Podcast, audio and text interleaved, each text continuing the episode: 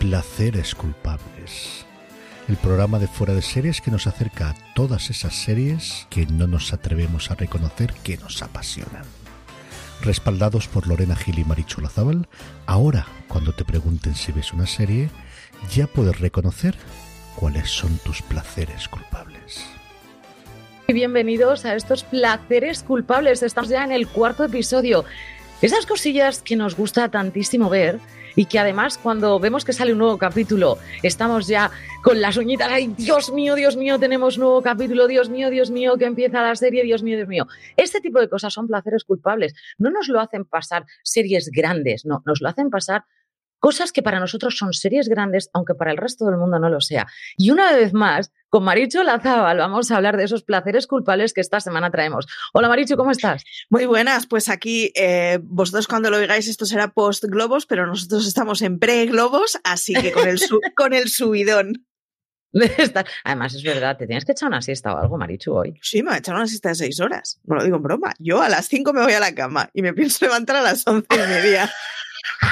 Soy tan fan tuya. Yo a, las, soy a las 12 de la noche me voy a tomar un café con leche con una tostada. Mi desayuno. Me parece fenomenal. Y no, no, te lo veo elaborado, ¿eh? Para las cosas que tú sabes hacer. No, porque, no me ha dado, porque no me ha dado tiempo, porque no nada. Un desastre. Un desastre. ¿Te has dado cuenta qué bonita la foto que tengo detrás? Muy, muy cookie. Y es que esta semana tenemos serie chula. Estoy encantada, sobre todo porque tengo a Cristina Hendrix detrás y es que yo soy muy fan. Y Cristina Hendrix es siempre bien. Es mucho, Cristina Hendrix. Es demasiado. Es demasiado para todo el mundo. Pero en fin, vamos a empezar.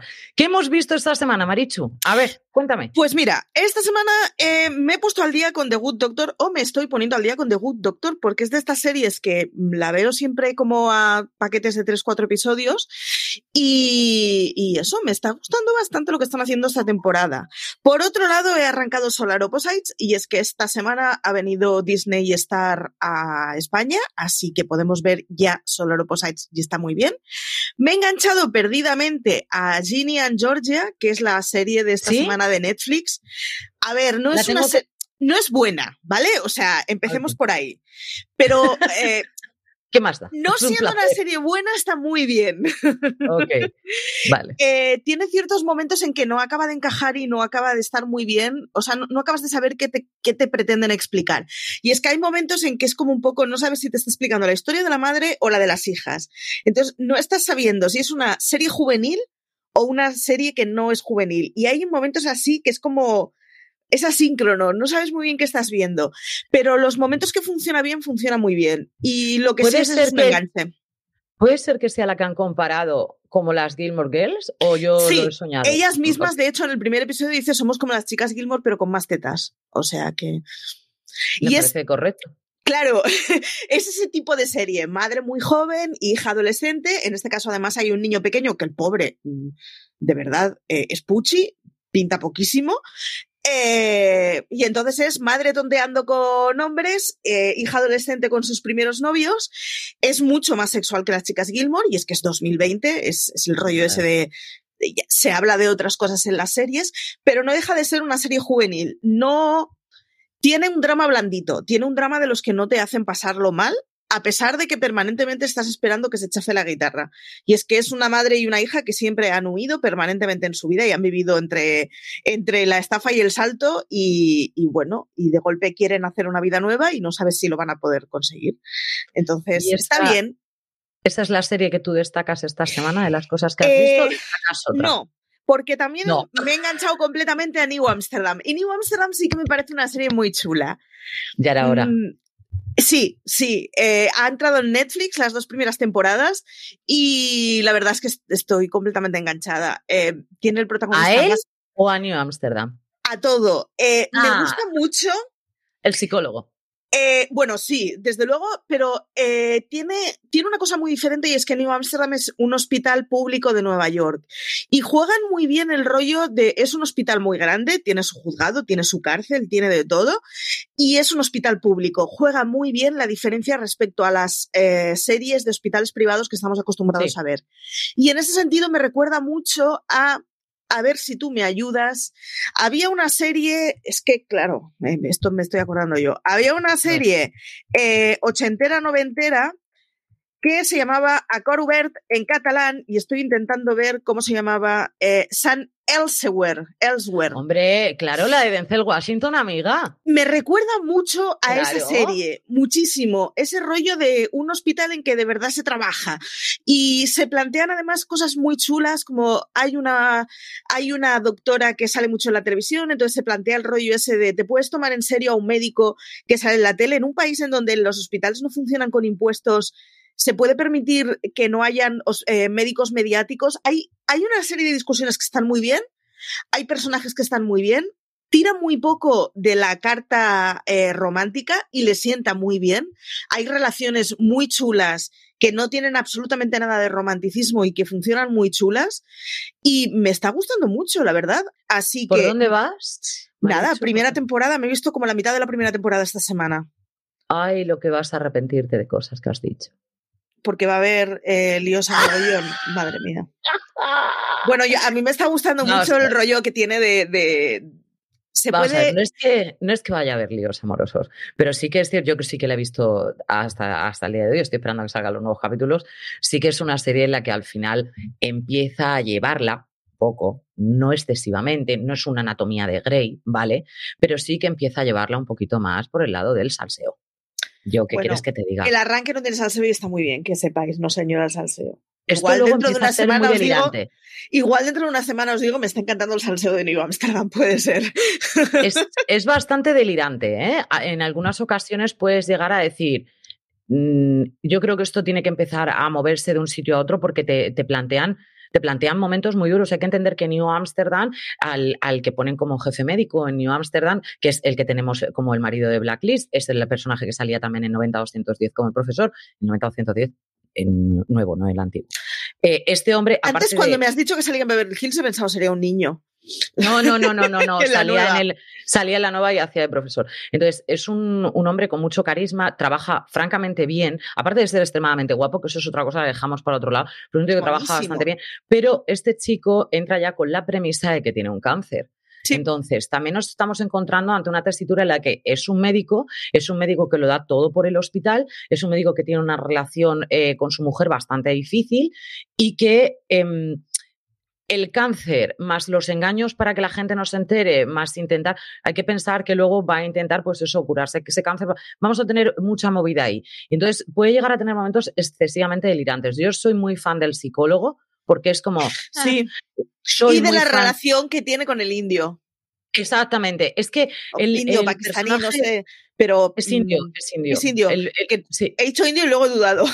No, no, es indio. Lo que pasa que él es un señor ya mayor, es un señor que eh, además la gente lo critica bastante porque como quieras que no, alcanzado una edad eh, es, estás al tanto de lo nuevo que está pasando y él lo que es maravilloso es a la hora de dar diagnósticos. Es una persona a la que van a él para averiguar qué les pasa y él no se rinde. Me da igual que sean nuevas tecnologías, me da igual que sea lo que sea, chatos y queridos, eh, yo esto lo sé hacer, llevo muchos años haciéndolo y hay que confiar. Es decir, eh, yo, trabajo con, cirujanos y me decían muchas veces, ¿cuándo se pueden retirar? Realmente te puedes retirar cuando tu mente ya no te está funcionando en ese sentido o tus manos no te funcionan. Porque si no, mm, el saber curar a la gente es saber curar a la gente. Y eso es lo que yo creo el personaje de, ese indio me parece mm, mm, maravilloso. Es que, es que es adorable. Él, las urgencias, es decir, tenemos ahí un mare magnum de personajes con muchísima, muchísima personalidad. Sí. Entonces están muy bien marcados, a mí me gusta mucho. Es una serie, además, que echo de menos cuando no está. Es un placer culpable, muy culpable. Me gusta mucho. Yo eh, empecé a verla porque Netflix está funcionando muy bien la incorporación y me he enganchado completamente. Con la excusa de, pues habrá que escribir de ella. es la mejor tapadera. Voy a seguir viendo otro episodio, aunque ya sepa de qué va la serie. Y lo otro, deliciosa. Lo otro lo que me he enganchado esta semana es The Lady and the Dale, que es una miniserie de true crime documental que hay en HBO, que está muy bien y de la que espero hablaros la semana que viene en la web, así que de esta no diré nada, pero es un true crime bastante distinto, eh, donde te quedan muy bien los protas. Muy bien. ¿Y eso? Pues a ver, yo que he visto, yo he seguido viendo mi Prodigal Son, mío, mío, mío. Es es de esos placeres tan, tan culpables. Eh, eh, es un procedimiento que cada vez me está gustando más y más y más y más, en el que los personajes están avanzando de una manera en la que creo que lo están haciendo francamente bien. Entonces, cuando aparece es como, ¡ay, qué bien! vale. Luego estoy viendo Call Me Mother, que, o Call My Mother, o algo así, que es la de la de mm, Kyra Sedgwick, pero ¿por qué es Kyra Sedgwick? Porque me parece tan abrupta y tan loca que me, eh, es bien, es una risa como muy enlatada, pero una, serie muy blanca, pero muy divertida. No sé si llegará aquí, pero desde luego a mí me está gustando bastante. Sigo apoyando de Rookie igual que Seal Team, eso no, no lo he Yo no he visto de Rookie y me he acordado de ti esta semana, en plan, no estás viendo de Rookie, tendrías que ver de Rookie, pero... Yo veo, yo veo de Rookie tanto. Y luego he visto, ahora ya sí, por fin puedo decir que he visto de Crew, ya he visto toda la, la primera temporada, ahora ya sí puedo hablar con conocimiento de causa y decir si me ha gustado o no me ha gustado, y sí me ha gustado. O sea, es ese tipo de comedia estúpidamente estúpida, o sea, es que no tiene más, o sea, no es que te vayas a morir de risa, pero yo hay momentos en los que sonrío agradablemente y me hace pasar un rato muy entretenido.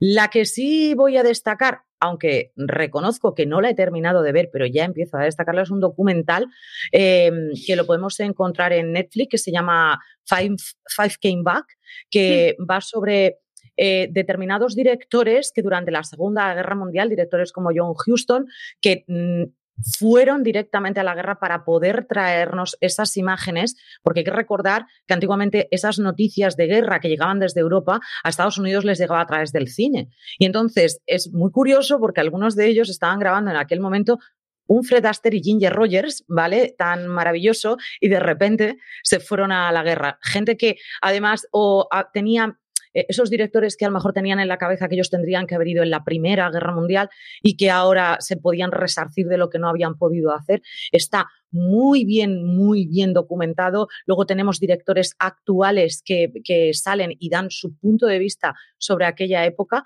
a nivel cinematográfico, como Spielberg, por ejemplo. Entonces, está, por lo que yo he visto, ese primer capítulo, que además me lo recomendó nuestro compañero Juan Galonce, a mí me parece una auténtica pasada para los que son, insisto, amantes de, de, los documentales que tengan que ver con la guerra, si no déjalo. O sea, así así claro os lo digo. Y ya está. Y esto es lo que yo destacaría esta semana. Marichu New Amsterdam, yo aquí Stefan Came Back. Por cierto, sigo viendo tatuajes, no te lo quería decir, pero Siempre, siempre tatuajes en tu vida. Y he, visto más, porque además ahora ya estoy viendo otros. Hay algunos bastante malos, ¿eh? Hay algunas series de estas de malas, malas, malas.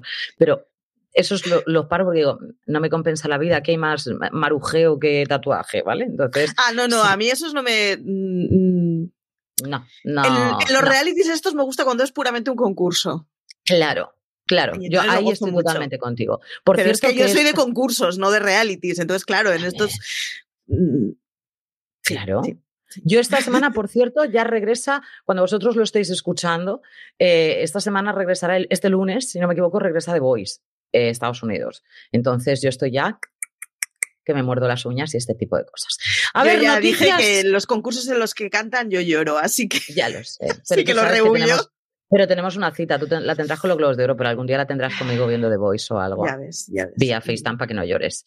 Marichu, cuéntame alguna noticia de esta semana. Pues. Lo que hayamos eh, visto en redes. Cosas cookies, básicamente. Eh, la gente de Sensación de Vivir, el original, eh, el, elenco masculino, se han reunido y básicamente, a ver, que se hayan reunido, pues sí, tiene gracia, pero ya está.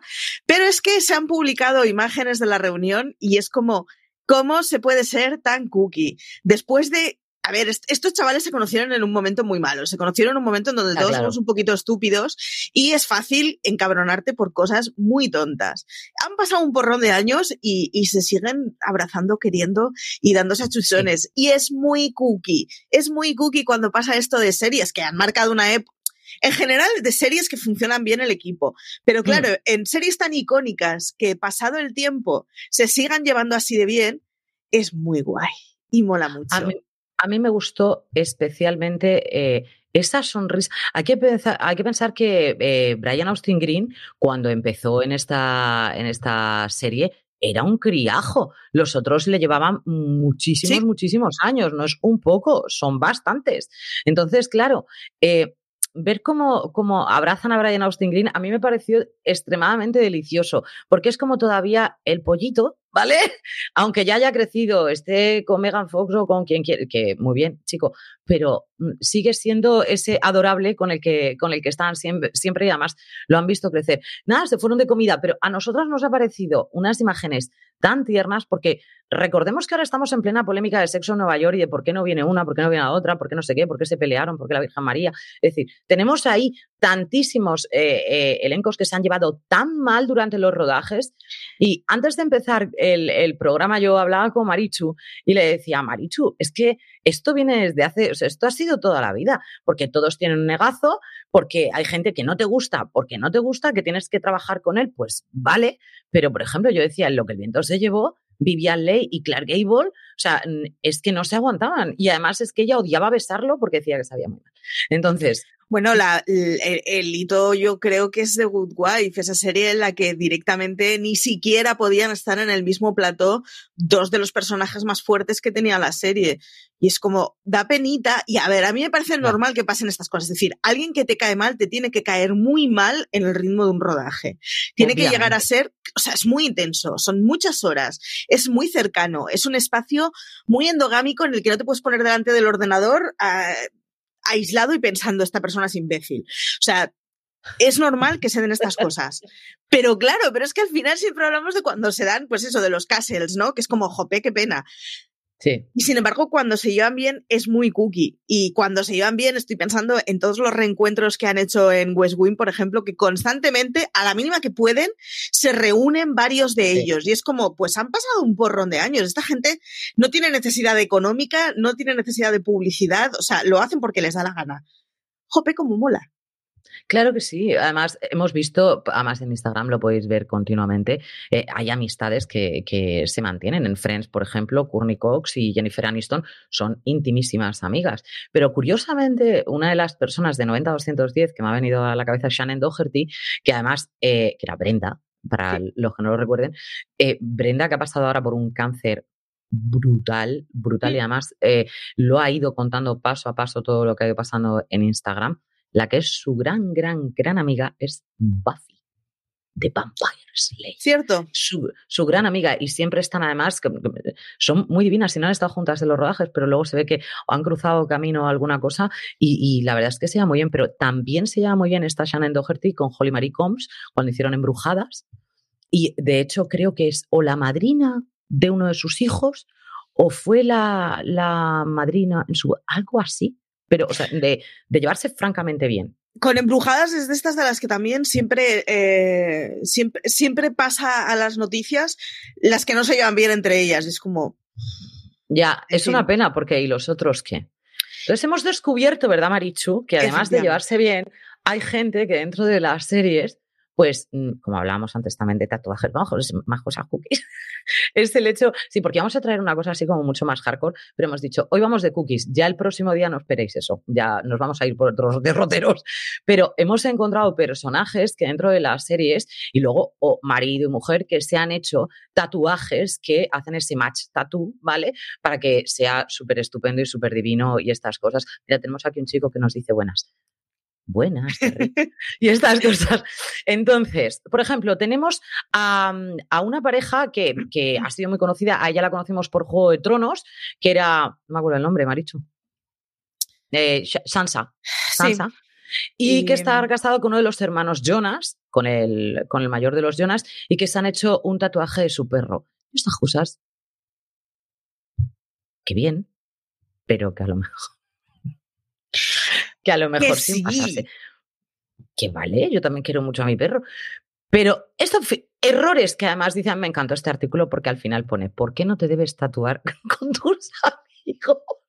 Y luego, ¿por qué no te debes tatuar sobre todo el nombre de tu pareja? Vamos. No, no, no, esto no lo hagáis, esto no lo hagáis. Parece que está maldito, además, si, si lo pensamos, parece que está maldito en, muchísimos casos. Sofía Turner, perdona yo te creo. Sophie Turner, totalmente. Estaba en plan, no me sale. ¿Quién será?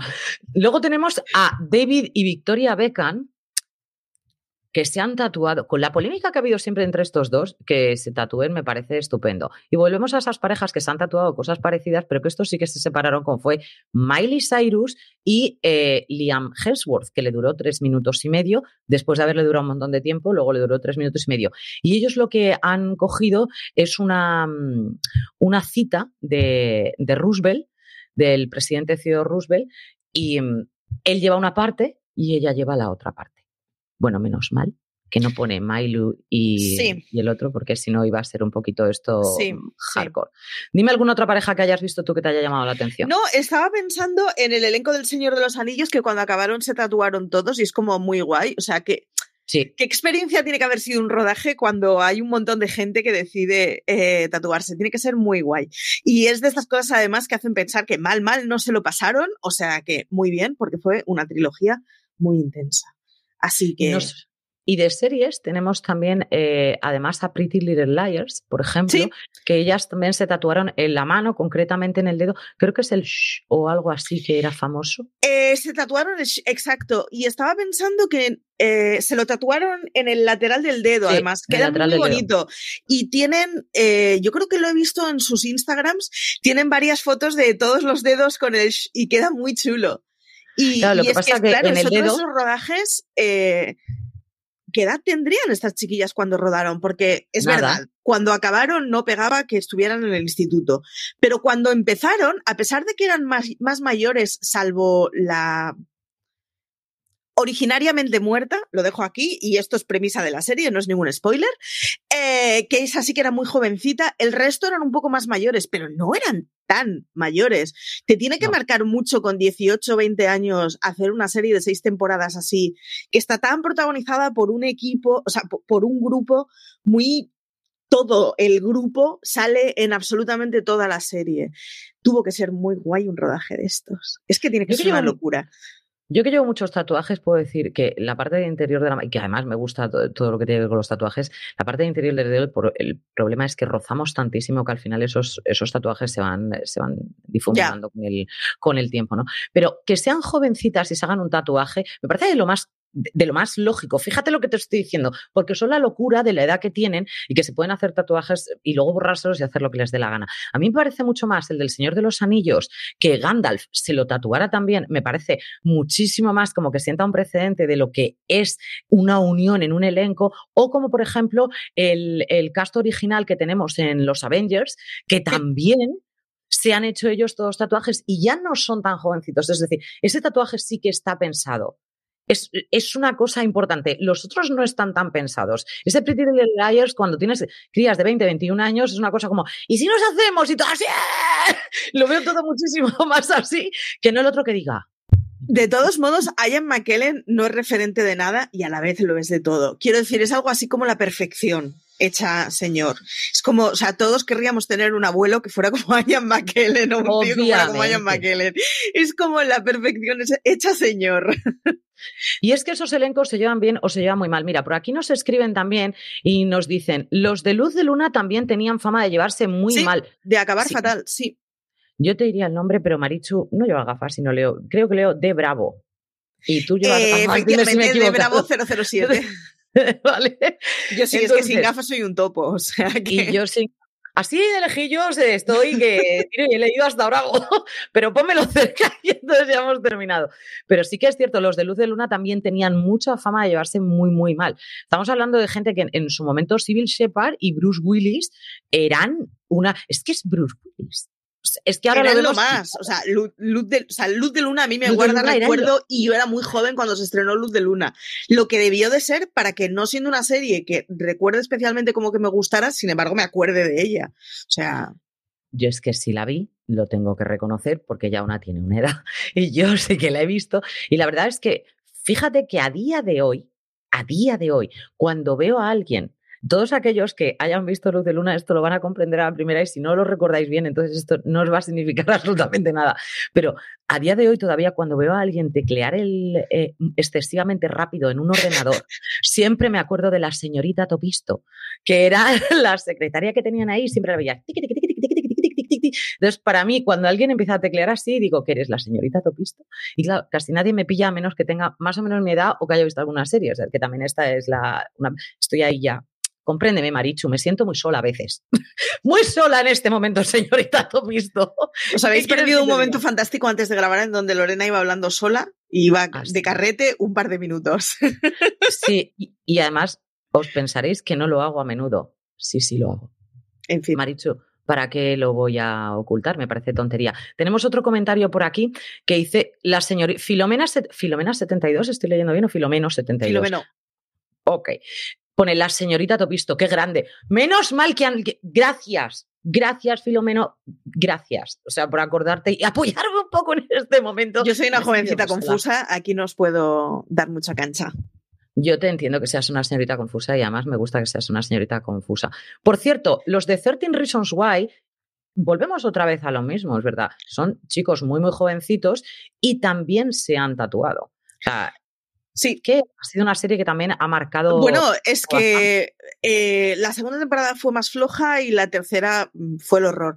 Pero acordémonos de la paralización general de las conversaciones que fueron esas tres semanitas, una cosa así que duró la locura de la primera temporada. Eh, es que dominaron la conversación realmente con una serie que estaba protagonizada por chavales muy jóvenes. Correcto muy, muy jóvenes. Por cierto, hay una imagen, y con esta ya nos despedimos de los tatús, hay una imagen que yo no me he podido quitar de la cabeza desde que, desde que enganché esta noticia, pero porque no me gusta la imagen. Mm, llámame loca, pero no me gusta la imagen. Eh, Macaulay Culkin, que lo conocimos todos por solo en casa y ya, he terminado. Bueno, solo en casa, solo en casa dos, solo en casa decimonovena, eh, solos con nuestro tío, y ya a partir de ahí los padres le quitaron todo, él se drogó toda la vida y este tipo de cosas. Todo lo que su hermano lo está haciendo maravillosamente bien y lo hemos visto como un pedazo de actor. Macaulay Culkin ahora mismo lo conocemos por cuatro mamarrachas que está intentando hacer y poco más. Y hay una imagen, se tatuó con su, con su mm, ahijada. Sí. Es una cuchara lo que se han tatuado, que para ellos tiene que tener muchísimo significado, pero no sé por qué la imagen no me, no la imagen de la cuchara, la imagen entre ellos no me satisface. Yo reconozco que a Macaulay Culkin le tengo súper perdido del foco, o sea que aquí no te puedo ayudar mucho. Es que, bueno, en general es que a mí el, las noticias eh, que no tienen que ver con las series o las pelis me suelen dar bastante pereza muchas de ellas. Entonces, soy muy poco consumidora de sociedad, digámoslo así. Pero hemos visto más cosas en, en, redes sociales y yo tengo que decir que personaje de serie, personaje que conocimos bastante bien en Undateable, una serie que empezó a marcar Primero se hizo Whitney, estoy hablando de Chris Delia, ¿vale? Eh, hicieron Whitney, era el, el que hacía de, pareja y marido de Whitney, de Whitney Cummings, que es una cómica estadounidense bastante, bastante conocida. Ahora tiene también un podcast también bastante conocido. Y Chris Delia lo conocemos como stand-up comedy por una parte y luego por las series que ha ido haciendo. Ha habido muchísima polémica porque él ha salido en Whitney, en Undateable y en You. Em, la de Undateable en concreto fue una serie que marcó una, una, una antes y un después porque lo hizo en directo. Entonces ahí me pareció interesante. Por fin, después de todos los rumores que ha habido con que había eh, estado con chicas más jovencitas y em, él siempre ha dicho que el, sexo entre ellos siempre había sido con consentimiento, pero ahora ha, confesado después de un montón de tiempo en silencio, casi más de un año en silencio, ha salido de nuevo a la palestra con su, con su podcast que se llama It's Been a While en esta ocasión y, eh, cuenta que es un adicto al sexo. Chris Elia, que además, si no me equivoco, estaba intentando mirar, pero es, muy difícil mirar eh, Google mientras se graba. Eh, salió en You, salió en The Great Indoors. Es de estos tipos que no tiene grandes papeles en las series en las que sale, pero al final está salpicado en mogollón de producciones. O sea, es de estas caras que os sonarán segurísimo. The Good Doctor también salía. Efectivamente. Era el vecino. Marichu, pues hacemos una pausilla y nos vamos a esa serie de la semana, ¿te parece? Me parece. Y en esa serie de la semana. Chan, chan, chan. Ay. es que hay que suspirar.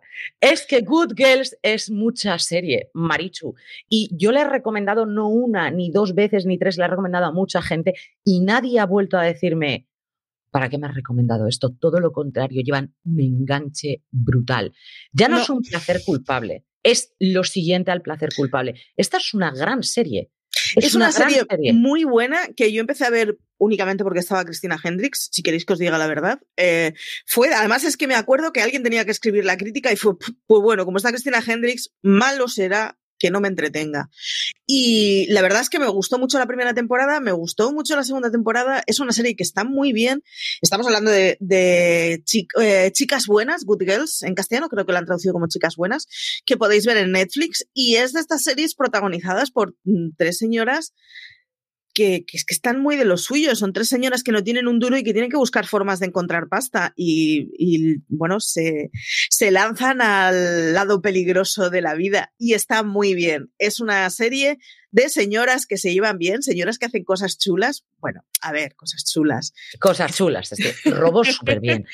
no, pero e, entre ellas las une mucho, digámoslo así. claro, claro. no lo hagáis no, lo hagáis en vuestras casas, y los menores, por favor. A ver, eh, Good Girls viene bajo la premisa de que son dos hermanas. Tenemos por una parte a Cristina Hendricks y por otra parte a Mike Whitman, que mm, Mike Whitman la hemos visto trabajar desde que tiene tres años. O sea, es que ¿eh? es, sí, o sea, esa niña ha ido creciendo y conforme ha ido creciendo, mm, yo entiendo que Cristina Hendricks es mucha Cristina Hendricks. No nos perdamos de vista la otra. Yo, es mi opinión. La otra es que no me acuerdo cómo se llama porque no me viene Loret, Loretta. Eh, sí, la hemos visto en Parks and Recreation. ¿vale? sí. Es maravillosa, maravillosísima. Pero la premisa es la siguiente. Tenemos a tres personas que la vida no las está favoreciendo. Una persona que está siendo engañada por su marido y la está dejando absolutamente en la miseria. Una chica que es su hermana pequeña, eh, que está viviendo, está separada del que era su novio del instituto, su amor de juventud, que lo vimos en Friday Night Lights y lo conocemos bastante. Eh, tiene una, mm, eh, un hijo, hijo, hija, lo tenemos ahí que estamos en proceso de, cambio, que ella no puede permitirse ni un coche que es una viciosa de los coches, no puede permitirse ni que el coche le arranque bien por las mañanas. O sea, que, que el que era su pareja está con una chica con bastante pasta, que le pueden ofrecer todo y ella no puede y se siente de menos y en inferioridad de condiciones y trabaja en un supermercado. Y luego tenemos a la otra, a la que ha sido la amiga desde ella, desde pequeñita, y que además han formado entre ellas siempre el ese de te cuido las espaldas, ¿vale? Que está casada con, con un guardia de seguridad que con aspiraciones a policía, que al final lo consigue, pero que les hace falta el dinero porque su hija tiene muchos problemas de salud. Bajo eso, ¿qué hacemos? Y entonces cuando muy borracha una dice, robar. Tal que además en mi supermercado las cosas las dejan ahí, que, el guardia de seguridad le mete un capón y se cae. No va a llegar a alcanzarnos, no puede correr tanto. Robar. Y las otra, ja, ja, ja.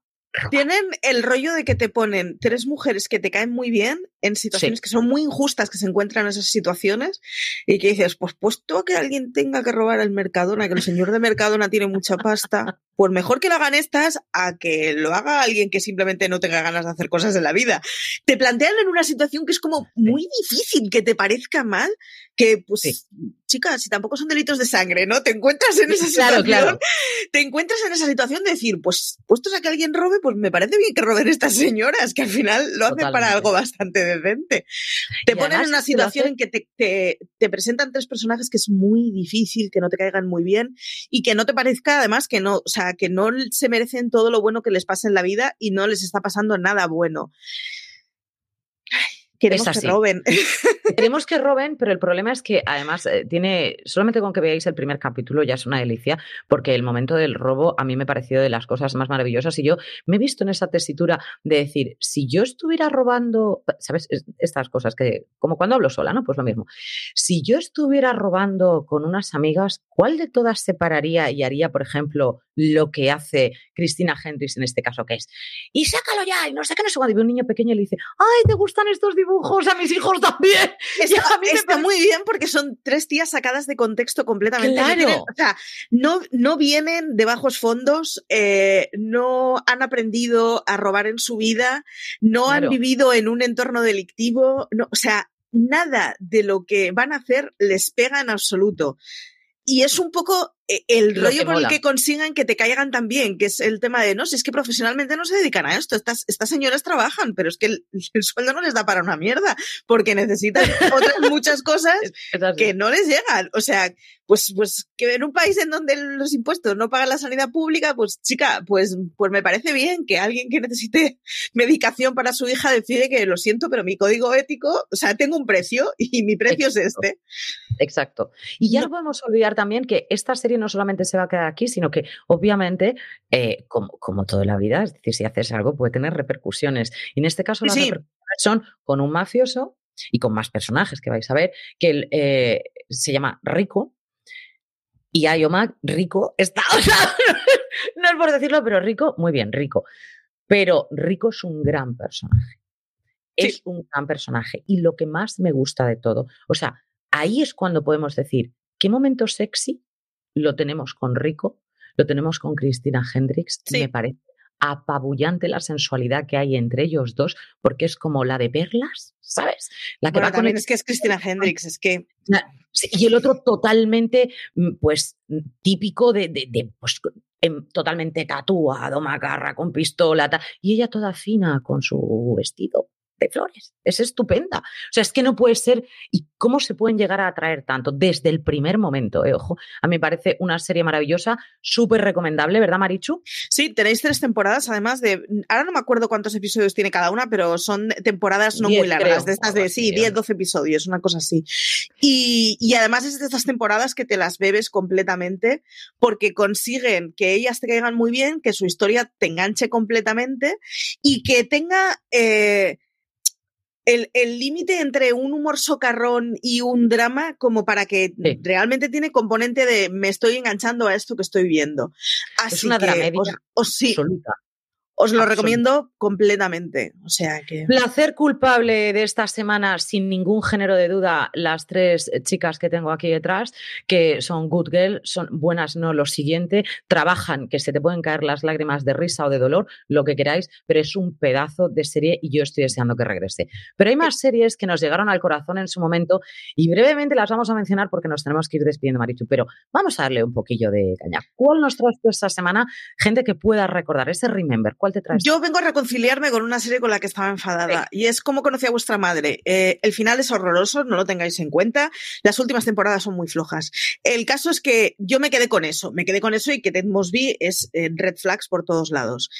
Eh, la estoy volviendo a ver en casa y desde el primer momento es una de esas comedias que, o sea, en los tres, cuatro primeros episodios ya hay escenas que serán míticas ya hay frases que serán míticas y ya hay recursos narrativos que son los que le dan una personalidad. Y eso nos hemos olvidado con el tiempo. How I Met Your Mother es una serie de la que ya no se utiliza como referente para prácticamente nada. Y, y fue una serie que copó completamente eh, los medios de comunicación en los años en los que estuvo rodada, acordaros del mosqueo general que hubo con el final de la comedia y hubo un mosqueo general porque muchísima gente estábamos siguiéndolo de una forma ya un poco cansada y un poco aburridos de que no nos explicaran de qué iba la historia. Cierto, nos sentíamos engañados, pero estuvimos hasta el final. Y es una serie de la que nos hemos olvidado muy pronto porque nos sentimos engañados al final. Y porque Mosby es un plasma. O sea, están Ted Mosby y Ross Geller o sea, completamente en, mi, en mi A la No hay, creo que no hay ningún, creo que no hay ningún episodio en que no haya dicho que Ross Geller es un plasta, por cierto. Eh, y yo creo que esto lo deberíamos dejar ya como premisa, Marichu. Tal cual. El próximo día quiero que saludes diciendo soy Marichu Lazabal, Ross Geller es un plasta. Y Ted Mosby es otro de estos que en serio, si te encuentras con un Ted Mosby en la vida, huye pero funcionaba muy bien muchas de las cosas que, explicaba y desde el principio es una comedia con la que te ríes.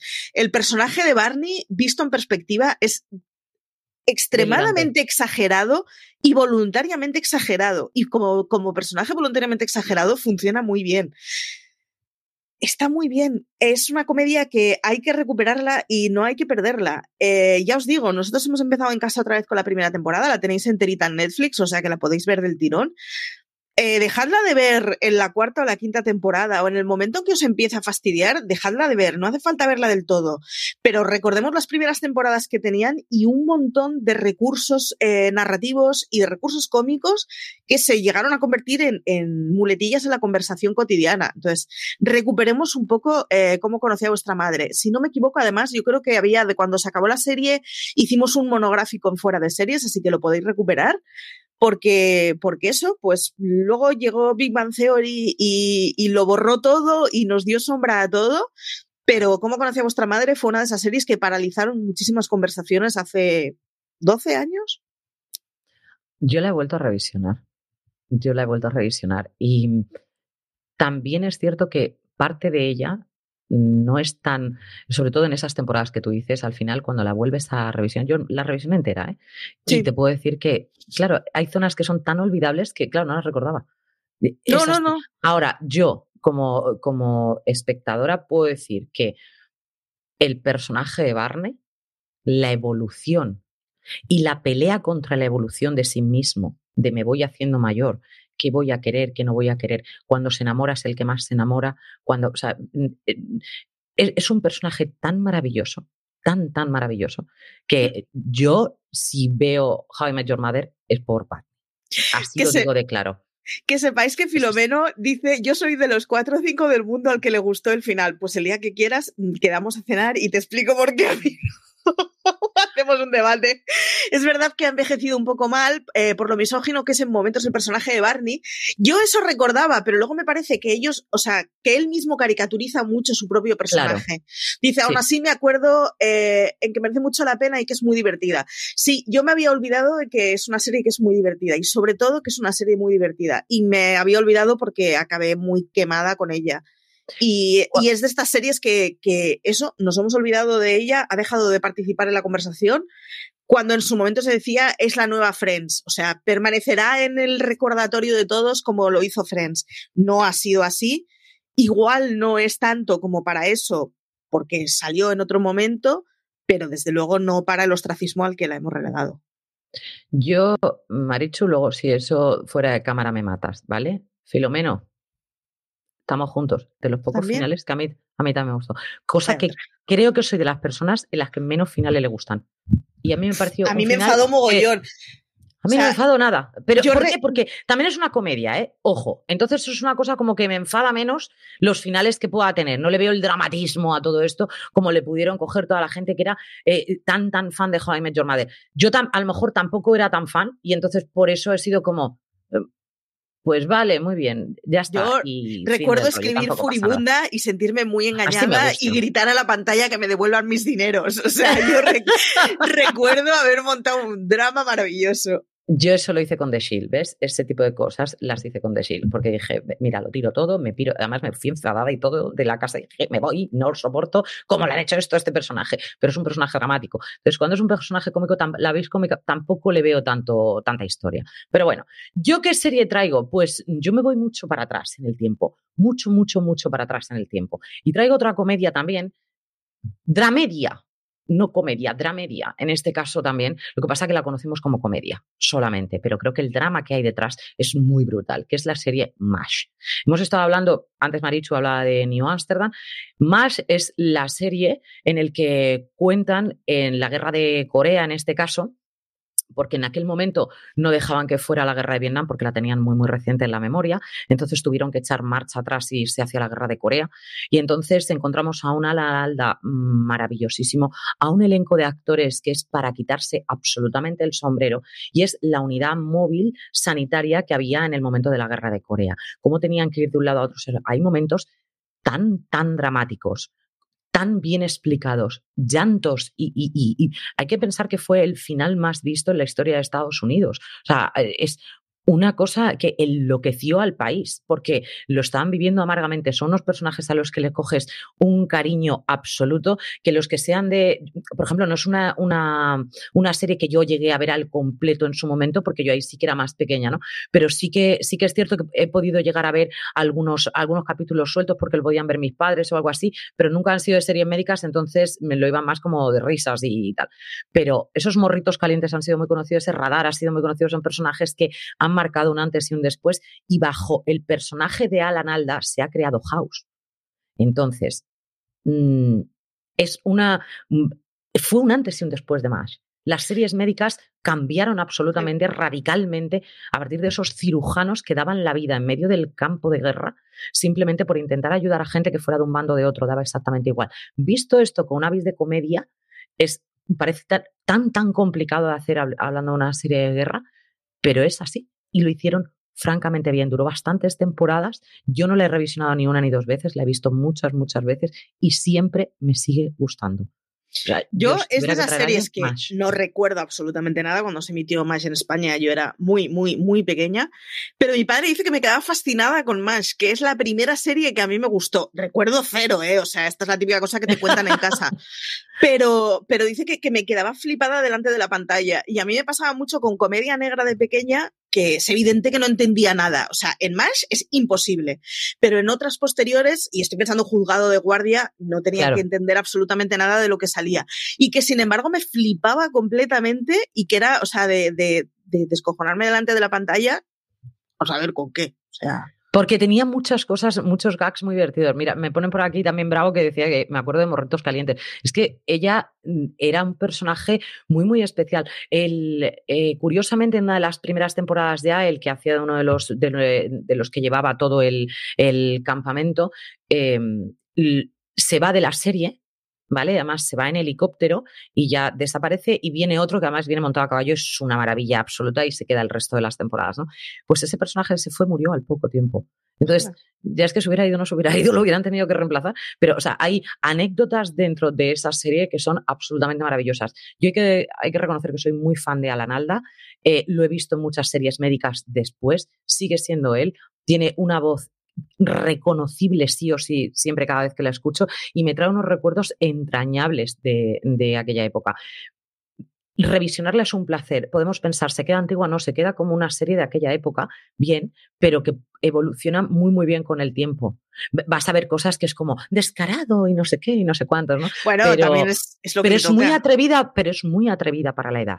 Ojo, es muy atrevido para la edad que tiene esa serie. Muy, muy atrevida. O sea, sabemos que era cómo engañaban a la mujer de uno, como tal. Eh, es una serie bastante atrevida y entre que enfermeras y médicos iban todos a la locura. Más, yo la recomiendo. Tú recomiendas How I Met Your Mother, menos el final, por lo que estoy viendo. Y con estos placeres culpables nos despedimos, Marichu, aquí en este cuarto programa y en el quinto te espero ver saludando solo con Ross Geller, paliza o algo, por ejemplo. Red flags. Totalmente. Bueno, Marichu, nos vamos despidiendo, corazón. Un besazo a todos. Ha sido un placer, como siempre, estar con vosotros aquí en estos placeres culpables. Volveremos la semana que viene con más y además le estamos dando vueltas a ver qué podemos traer, porque hemos traído chicos muy estupendérrimos, ahora hemos traído chicas muy estupendérrimas. Filomeno nos dice que muy buen podcast, qué genial, muchas gracias Filomeno. Y con estas nos despedimos. Un abrazo a todos, el saludo de Lorena Gil, ha sido un auténtico placer. Nos vemos la semana que viene. Gracias. Oh, oh,